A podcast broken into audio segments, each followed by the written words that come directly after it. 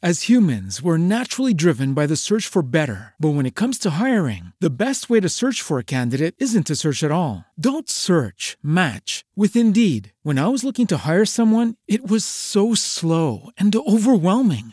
I wish I had used Indeed. If you need to hire, you need Indeed. Indeed is your matching and hiring platform with over 350 million global monthly visitors, according to Indeed data, and a matching engine that helps you find quality candidates fast. Ditch the busy work. Use Indeed for scheduling, screening, and messaging so you can connect with candidates faster. And Indeed doesn't just help you hire faster. 93% of employers agree Indeed delivers the highest quality matches compared to other job sites, according to a recent Indeed survey. And listeners of this show will get a $75 sponsored job credit to get your jobs more visibility at Indeed.com slash podcast. That's Indeed.com slash podcast. Terms and conditions apply.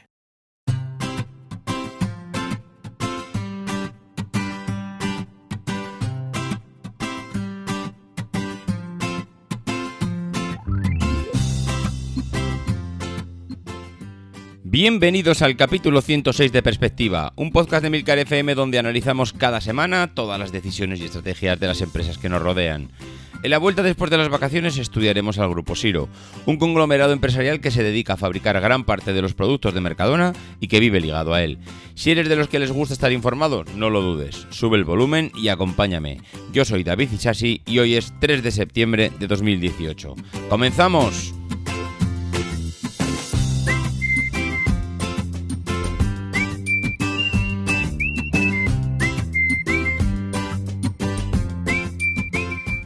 Muy buenas a todos, ¿cómo estáis? Bueno, pues por fin llegó, llegó el día de la vuelta, llegó el día de volver a los trabajos, volver a la rutina habitual y, como no, pensar en las siguientes vacaciones. En este caso, las mías desde luego no van a ser antes de, antes de Navidad, con lo cual pues nos quedan tres meses por delante apasionantes de, de perspectiva en el que intentaremos cubrir, como siempre, pues esa cita que tenemos semanal con todos vosotros y que ahora, una vez que estamos aquí arrancando ya los motores y, poniéndonos en marcha, pues eh, tenía diferentes noticias para comentar en, en lo que ha sido todo este verano. Ha sido mm, una locura en cuanto a actividad en mi caso y entre vacaciones, mudanzas y demás historias, pero sí que es cierto que he ido acumulando noticias que han ido saliendo en los medios de comunicación. Eh, tengo muchas, tengo muchas y muchas de ellas no saldrán a la luz porque es imposible. Eh, tendríamos que hacer un podcast de 10 horas para sacar todo esto que tengo, que tengo almacenado. Pero bueno, iremos sacando lo más importante y lo más seguro es que además en la actualidad acabe enterrando todo aquello que hemos ido, que he ido almacenando. Así que bueno, de momento lo que vamos a hacer es arrancar. Vamos a arrancar con una empresa que debido a las últimas noticias eh, sobre sus resultados financieros, pues bueno, pues me entra un poco el gusanillo este de vamos a conocer un poco su historia y es precisamente pues lo, que vamos a hacer hoy. Vamos a hablar del grupo Siro. Un grupo Siro que pasa mm, seguramente muy desapercibido para la gran parte de, de la gente, pues porque no es una empresa mm, de estas mediáticas, no es una empresa de las que salen en prensa y no es una empresa de las que se anuncian para el gran público, porque lo, ellos lo que venden no lo venden directamente al consumidor final, sino que se encargan de fabricar para otros.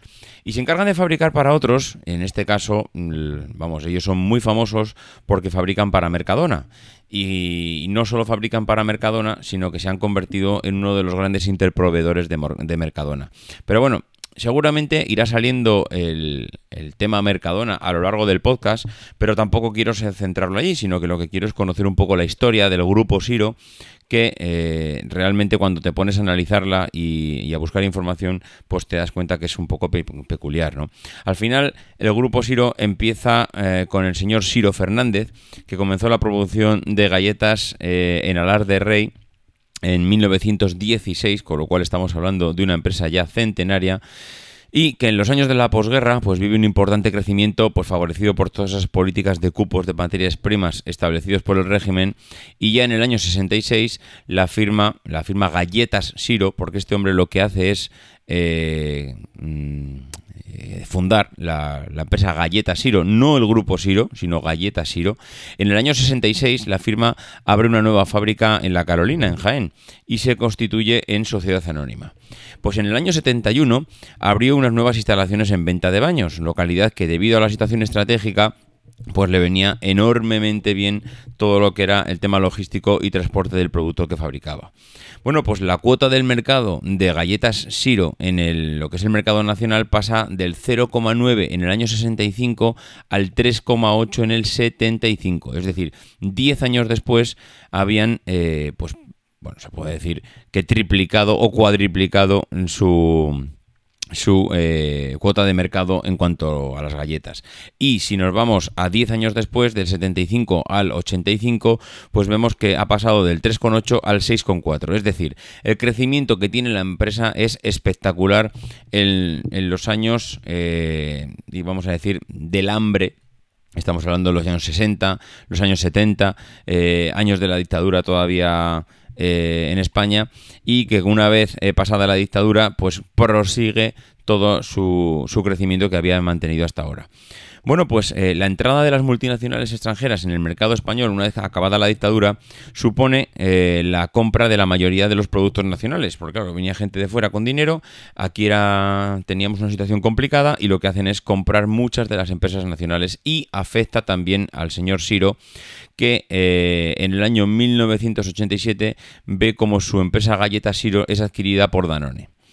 No obstante, la poca variedad que tenían de la producción y la necesidad de desarrollar nuevos productos hace que Danone decida prescindir de galletas Siro y lo vende en el año 91 al señor empresario Juan Manuel González Serra, quien por entonces contaba únicamente con una empresa familiar vinculada a la industria harinera. Bueno, pues es esta venta, la venta del señor eh, Siro Fernández a Juan Manuel González Serra. Bueno, miento, realmente el que lo está vendiendo es Danone, se lo vende a Juan Manuel González Serra, porque el grupo Siro ya se lo había vendido eh, anteriormente a Danone. Bueno, pues el empresario madrileño, el señor Serra, Serna, perdón, que lo estoy diciendo mal, el señor Serna eh, se hace cargo de Siro, una cuota de mercado que en ese momento había descendido en el año 92 al 4,6%, pero que él consigue que en el año 96 alcance el máximo histórico de la producción nacional y llegando al 15,3% de cuota de mercado. Bueno, pues a partir de la compra de galletas Siro, el señor González Serna comenzó su política de expansión en el sector de las galletas con la compra de la zamorana Pastas Reglero en el año 93 y Río Productos Alimenticios en el 94 el grupo comienza una política de diversificación que posiblemente esta sea una de las grandes claves de, todo lo que ha sido la historia posterior de, de Siro. Y lo digo porque al final esa política de expansión y diversificación, porque se van mezclando una con la otra, hace que seguramente estén hoy donde están. Bueno, pues como decía, en el año 95 eh, comienza esa política de diversificación y eh, entra en el sector de los aperitivos a través de la compra de capelarios.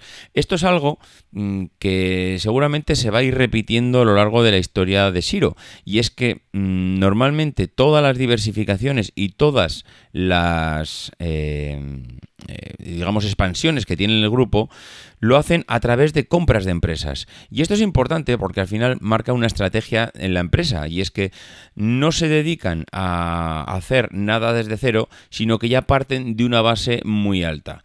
Esto, en cierto modo, tienes que garantizarte dos cosas. Primero, que sabes muy bien dónde te metes, porque claro, el que te lo está vendiendo posiblemente no lo esté vendiendo porque le esté yendo especialmente bien. Y si el que te lo está vendiendo no le va especialmente bien, le estás comprando un negocio, vamos a llamarlo entre comillas, en ruina, y te estás poniendo en riesgo, en un riesgo financiero a tu empresa, porque va a intentar sacar adelante algo que los demás no han podido.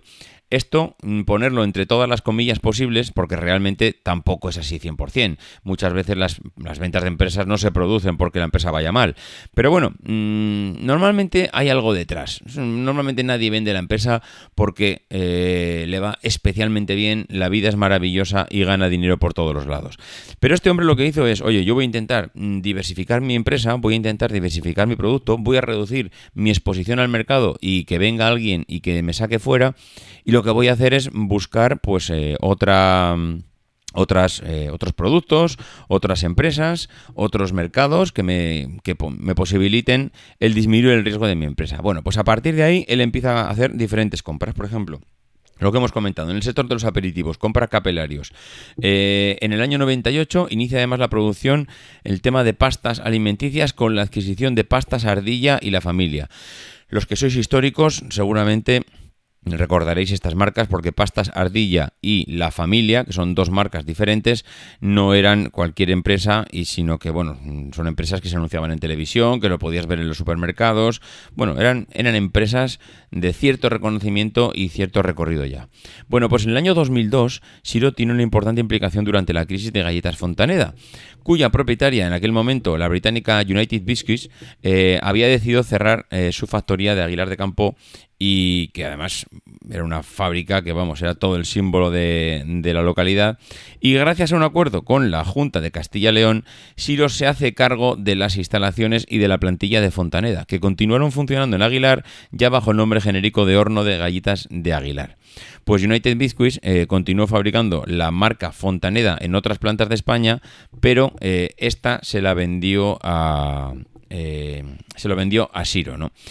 Recordar lo que hemos comentado antes. Mm, Galletas Fontaneda, bueno, más bien eh, la empresa eh, eh, de Inglaterra, United Biscuits, sigue fabricando el producto, no lo ha, no, se, no se marcha de España. Simplemente vende una fábrica que, como comentábamos antes, oye, una fábrica que a mí ya no me sirve, yo esto no le saco rentabilidad, veo que esto no merece la pena tener abierta esta fábrica y la vendo, con lo cual volvemos una vez más a ver cómo Siro compra o aprovecha la oportunidad de una empresa que quiere deshacerse de un activo como es una fábrica y a partir de ahí empieza a fabricar eh, bueno, diferentes productos y además lo hace como lo hace con fuerza porque no solo eh, fabrica en esa fábrica sino que ah, dentro de los planes de expansión eh, construye una nueva fábrica allí en este caso para fabricar pan de molde que la inaugura en el año 98 eh, realmente en muy poco tiempo este hombre se mete en el negocio de las galletas, en el negocio de la pasta,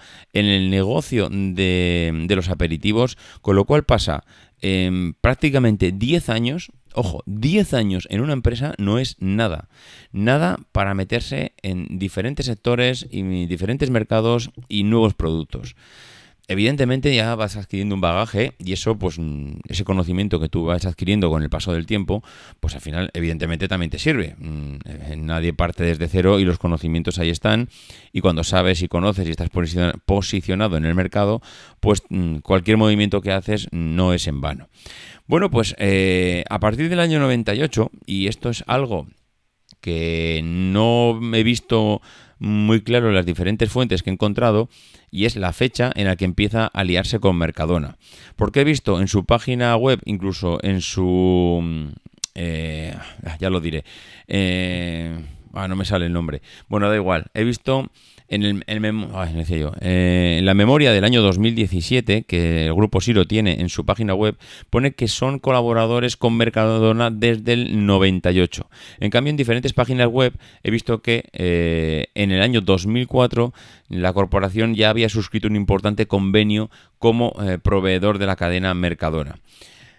Bueno, sea en el 98 o sea en el 2004, lo importante es que esto marca un hito eh, dentro del grupo Siro, porque al final este convenio que se que firma como proveedor de Mercadona le permite eh, elaborar un nuevo plan estratégico con una inversión de más de 200 millones de euros. Esto se puede decir que es el hito más importante de todo el grupo Siro eh, en toda su historia y eh, las últimas incorporaciones a la empresa han, eh, han consistido en fábricas de la multinacional Sarali Corporation, a quien el grupo Siro ha adquirido cinco fábricas de bollería. Bueno, digo adquirido como si fuese hace un año. Esto, esto no ha pasado, esto ha pasado hace tiempo. le adquiere cinco fábricas de bollería pertenecientes a Bimbo nuevamente podéis volver a ver el mismo ejemplo anterior. Bimbo quiere deshacerse de unas cuantas fábricas porque no las ve rentables, porque puede fabricar ese producto en otro sitio, por lo que sea, y es el grupo Siro quien eh, en ese momento ve la posibilidad de asociarse con Mercadona, eh, ampliar y diversificar su producto. Estamos hablando de bollería que le compra, eh, fábricas de bollería que le compra a Bimbo. Y eh, aprovechar un activo como son las fábricas que ya estaba construido, que ya estaban funcionando y simplemente que a otra empresa no le parecían rentables. Bueno, pues en el, año 2009 Siro acometió una ampliación de capital con la entrada de nuevos accionistas y se desprendió de marcas como Reglero y Río dentro de su plan estratégico eh, y que las vendió Galletas Arluí. Ojo porque hasta ahora mm, prácticamente habíamos visto a Siro siempre comprar empresas y entrar en nuevos productos, pero en cambio esta es la primera vez que eh, hace una venta y se desprende de marcas como Reglero y Río.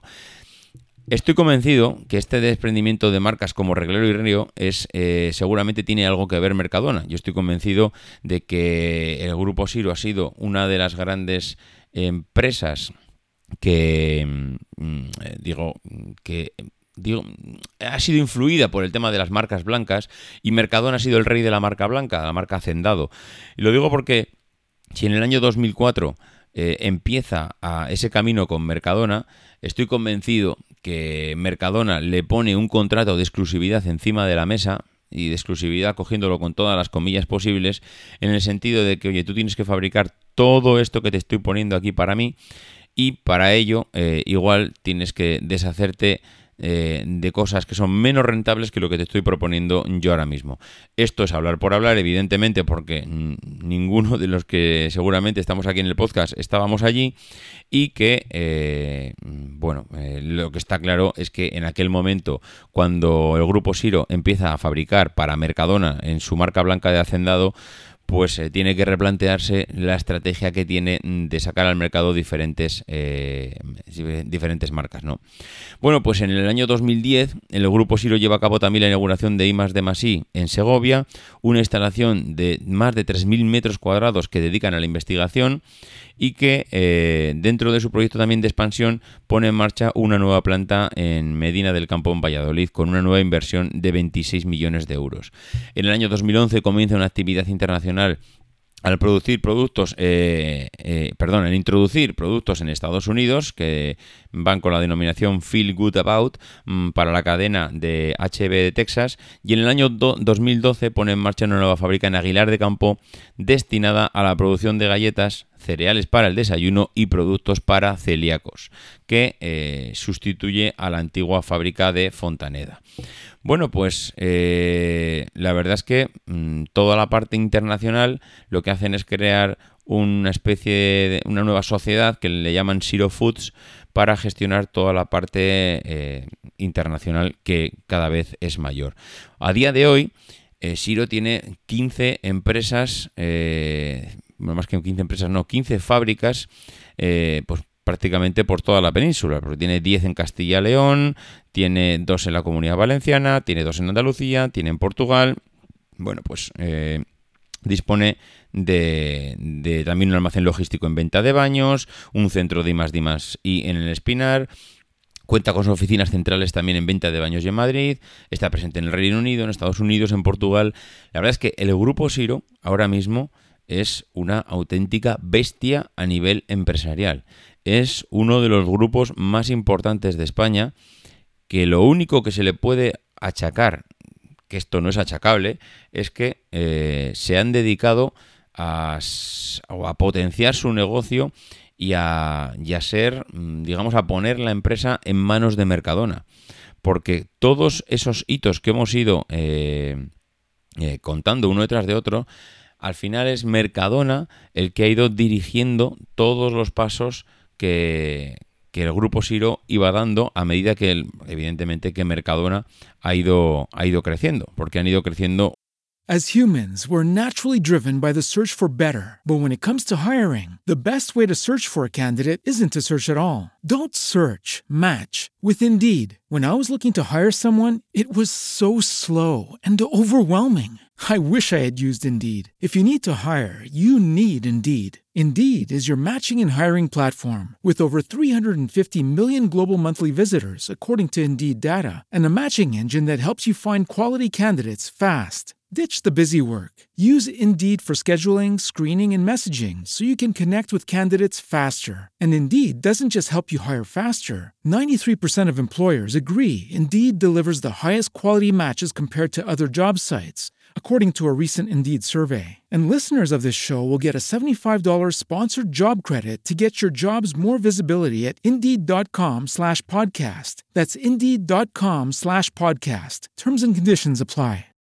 As humans, we're naturally driven by the search for better. But when it comes to hiring, the best way to search for a candidate isn't to search at all. Don't search, match with Indeed. When I was looking to hire someone, it was so slow and overwhelming. I wish I had used Indeed. If you need to hire, you need Indeed. Indeed is your matching and hiring platform with over 350 million global monthly visitors, according to Indeed data, and a matching engine that helps you find quality candidates fast. Ditch the busy work. Use Indeed for scheduling, screening, and messaging so you can connect with candidates faster. And Indeed doesn't just help you hire faster. 93% of employers agree Indeed delivers the highest quality matches compared to other job sites, according to a recent Indeed survey. And listeners of this show will get a $75 sponsored job credit to get your jobs more visibility at Indeed.com slash podcast. That's Indeed.com slash podcast. Terms and conditions apply. una eh, mm, con respecto a la otra. También es verdad que el grupo Siro ha ido desarrollando mm, su actividad mm, con cierta, yo iba a decir cierta maestría a la hora de, gestionar su empresa y la ha gestionado eh, evidentemente pues a lo que Mercadona, al baile que Mercadona le decía que tenía que bailar, pero también de una forma para mí súper inteligente. Ha intentado, eh, digamos, Mm, cerrar el círculo. Yo creo que posiblemente esa sea la palabra. Tenemos una... porque si, estudias un poco ese, ese memorándum, esa memoria de 2017 del Grupo Siro, te das cuenta que hay ciertos aspectos que son claves para ellos en lo que son la, la, empresa, ¿no? La forma de gestionar su empresa y a dónde quieren ir. Creo que no solo eh, se debe su éxito a, estar o ser uno de los interproveedores de Mercadona, y evidentemente Mercadona ha tenido un éxito brutal durante los últimos años, sino que también eh, no solo se han limitado a ser eh, proveedores de Mercadona, sino a gestionar su empresa de una forma bastante, bastante eficiente. Y lo digo porque mm, creo que han intentado mm, ser dueños de todo el proceso. Y cuando digo ser los dueños de todo el proceso, ya sabéis que hay muchas empresas que se especializan en una parte de su proceso, de sus ventas, de su producto, y en cambio eh, lo que hacen es mm, olvidan o dedican todo su esfuerzo a, a, centralizar en lo que ellos conocen, pero se olvidan de lo demás. En cambio, Siro eh, hay una parte que se dedica dentro de, dentro de Siro a las materias primas, lo que ellos llaman Siro Agrario, que con, eh, bueno, ellos tienen agricultores directos y tienen más de 270 colaboradores indirectos en la parte de agricultura. Eh, y claro, ellos al final lo que dicen, oye, si yo tengo que distribuir y generar productos en base al trigo, pues ¿para qué voy a, en cierto modo, también no digo que no lo hagan, pero ¿para qué voy a depender de terceros en cuanto al trigo? Voy a tener yo mis propios agricultores, voy a tener yo mis propios colaboradores indirectos y voy a generar las 11 toneladas de trigo que necesito para mi negocio de pasta. No voy a subcontratar o no voy a comprar el trigo, voy a ser yo mi propio proveedor de trigo. Por eso digo que eh, han, intentado o han procurado controlar todo, eh, toda esa cadena de suministro desde el principio hasta el final. Son ellos mismos los que controlan a sus proveedores de trigo, son ellos mismos los que también tienen sus proveedores, porque tienen un montón de proveedores también, es imposible abastecerse de toda la materia prima eh, por ti mismo, ¿no? Ellos tienen también proveedores a los que les compran una, gran parte de producto. Y luego también tienen sus propias fábricas en las que, digamos, que es elaboran el producto y, le dan mm, la forma con la que quieren salir al, mercado. Pero es que luego también eh, tienen un I más D que se dedica a estudiar qué es exactamente lo que quiere el cliente, cómo sacar ese producto al mercado, de qué manera eh, van a conseguir optimizar las ventas, mm, de qué manera Mercadona puede conseguir vender más de lo que está vendiendo si, eh, yo qué sé, mm, cualquier ejemplo podría ser válido, ¿no? Si un paquete de pasta, por ejemplo, pues en vez de ser de, mm, de una determinada calidad, pues el cliente necesita que sea más porque si no, no te lo van a comprar. O porque igual en un determinado momento, estudiando eh, a, los clientes, pues mm, eh, los paquetes de pasta pues, tienen que ser de 300 gramos más grandes porque mm, no sé, me lo estoy inventando todo, ¿eh? porque mm, eh, seguramente hay clientes que, que necesitan un formato familiar en vez de un formato más individual. Al final todo eso parece una tontería, pero eh, estas, estas plantas o estos centros de I más D I se dedican a, analizar las conductas que tenemos los consumidores, a ver qué es lo que nos gusta, qué es lo que está demandando el mercado, mm, ver que si en un momento dado necesitas mm, o, el, el mercado, los clientes están demandando un tipo de productos más saludables, con menos azúcares, con bueno, pues este tipo de cosas el Grupo Siro las cuida, porque al final recordemos que todas las empresas que quieren eh, o que tienen este, este volumen necesitan saber continuamente cuáles son las demandas del mercado y cuáles, lo mismo que lo mismo que el grupo Inditex, y se ha dicho muchísimas veces, está siempre pendiente de qué es, cuáles son las tendencias de mercado y que tiene gente analizando qué es lo que viste la gente por la calle para en el menor tiempo posible poder sacar también ese producto ellos eh, de sus fábricas, pues ellos también lo que hacen es analizar los consumos de la gente pues para ver hacia dónde tienen que hacia dónde tienen que orientar sus empresas. No solo con esto, sino que el grupo Siro también tiene una gestión integral de los residuos de tal manera que eh, tienen, bueno, un, 100% eh, de fábricas con vertidos cero y con 2,2 eh, mm, perdón, 2,2 no, estaba viendo una coma, pero no, es un punto. 2.200 toneladas de compost. Esto al final lo que hace es cerrar ese círculo que decíamos de mm, yo lo fabrico con mis agricultores, yo lo, lo complemento con los proveedores, yo lo fabrico en mis eh, fábricas, se lo ofrezco al consumidor y luego puedo hacer una gestión integral de los residuos. Todo esto hace que no solo se hayan dedicado a, ser proveedores de, Mercadona, sino que se hayan preocupado por tener un, control sobre toda la cadena de, suministro y todo, el, y todo el control de su proceso de principio hasta fin. No solo eso, sino que se ven ciertas maneras de optimización y eh, de los recursos. Ellos en su propia memorándum hablan de que van hacia una industria 4.0 porque han puesto en marcha un proyecto de operaciones con la idea de transformar todas las operaciones de la compañía. Claro, la industria 4.0 es, eh, es algo, pues en cierto modo, bastante innovador, bastante nuevo, eh, no voy a decir innovador, bastante nuevo. Es un concepto, el concepto de la industria 4.0, que muchas veces se ha referenciado como la revolución industrial o la, eh, revolución industrial 4.0, una industria inteligente, que corresponde a una manera eh, nueva de organizar todos los medios de producción.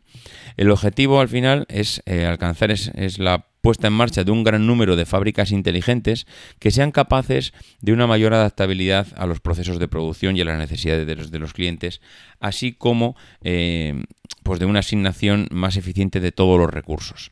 Al final esto está basado, esta eh, industria 4.0 está basado en, en el Internet de las Cosas, en los sistemas ciberfísicos, en la cultura maker, esta cultura de hágaselo usted mismo, y en esa propia fábrica 4.0.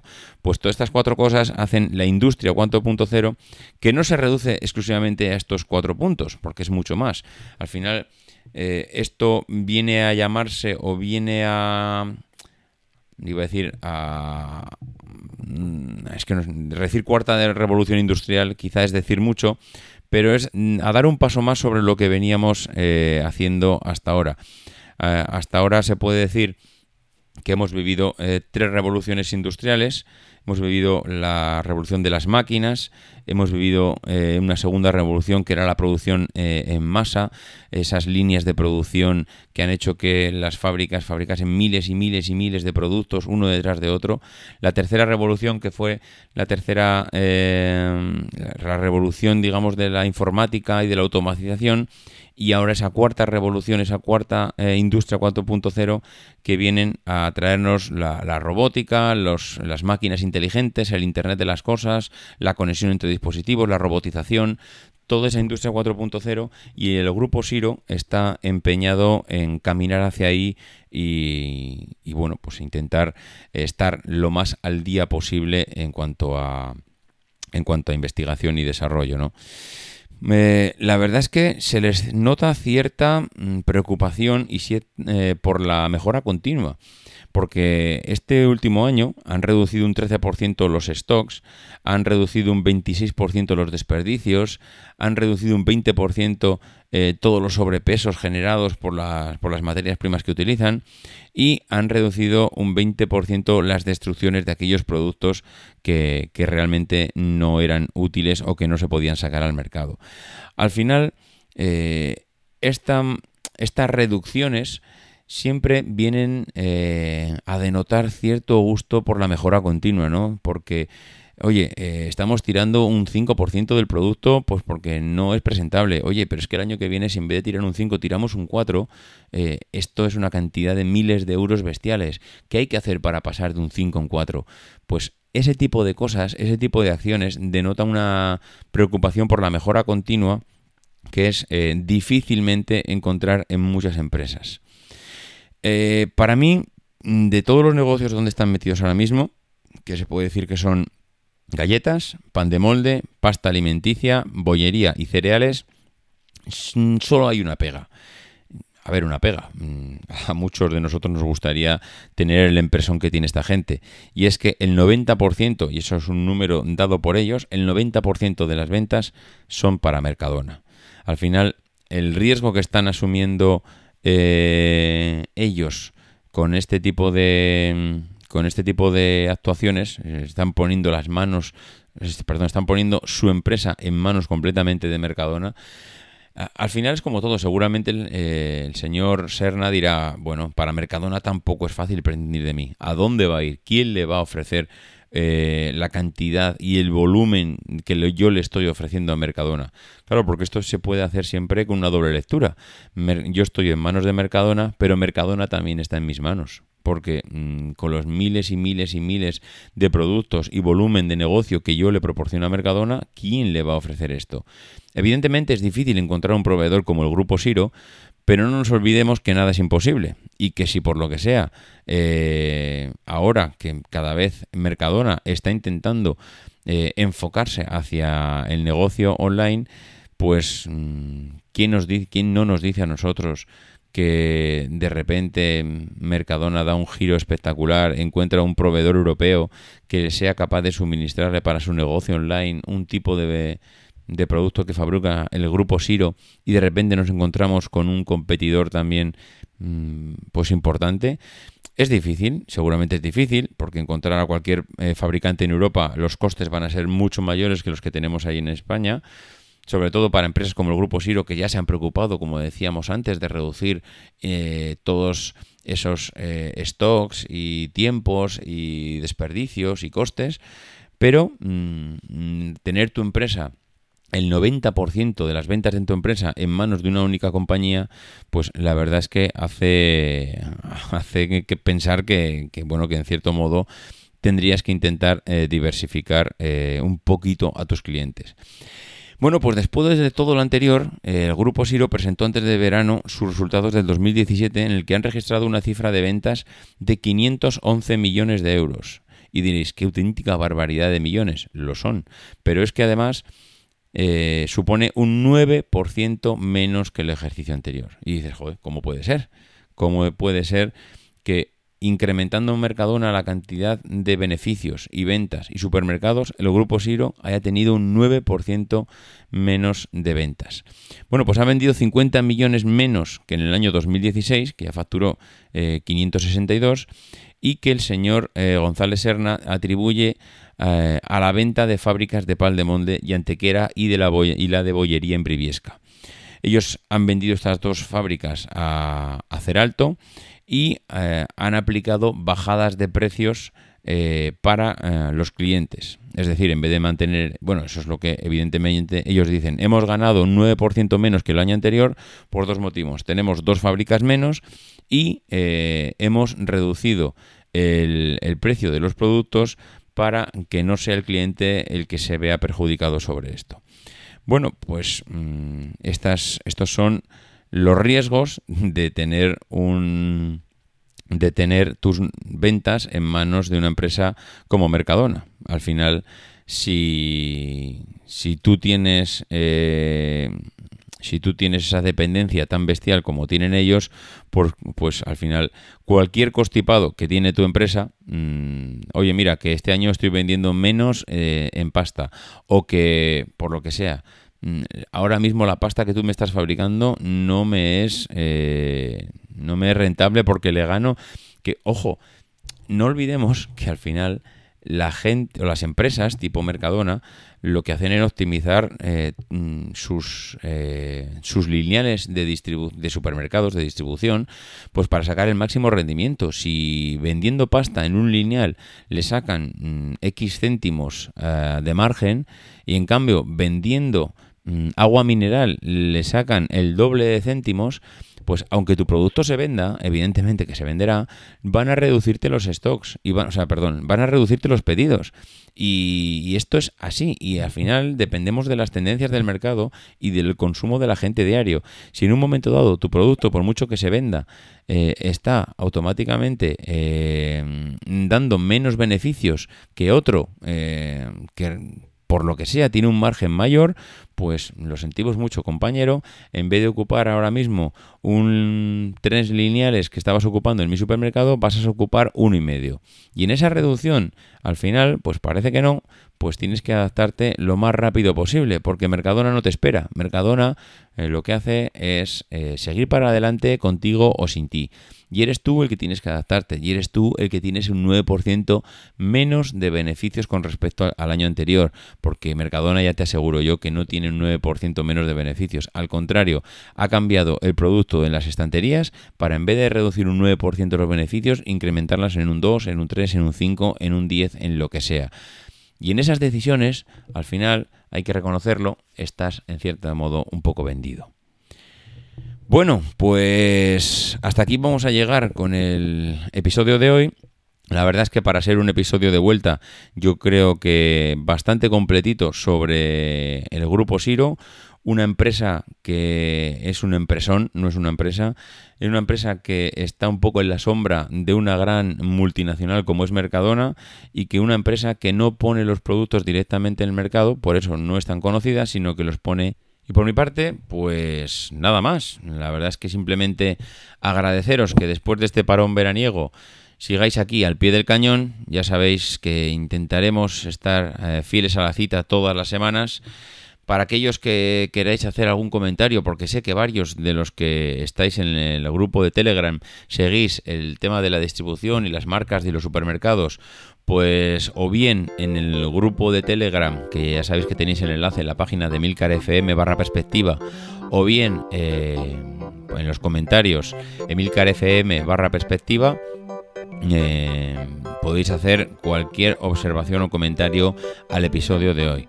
Por otro lado, ya sabéis que los que queréis poneros en contacto conmigo directamente, pues las formas de contacto son las habituales, davidcisasi.mac.com y eh, por Twitter arroba.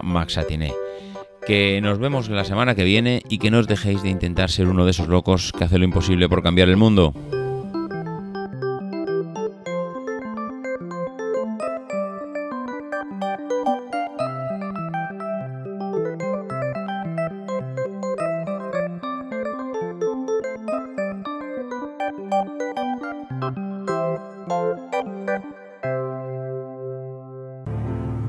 Because the people who are crazy enough to think they can change the world are the ones who do.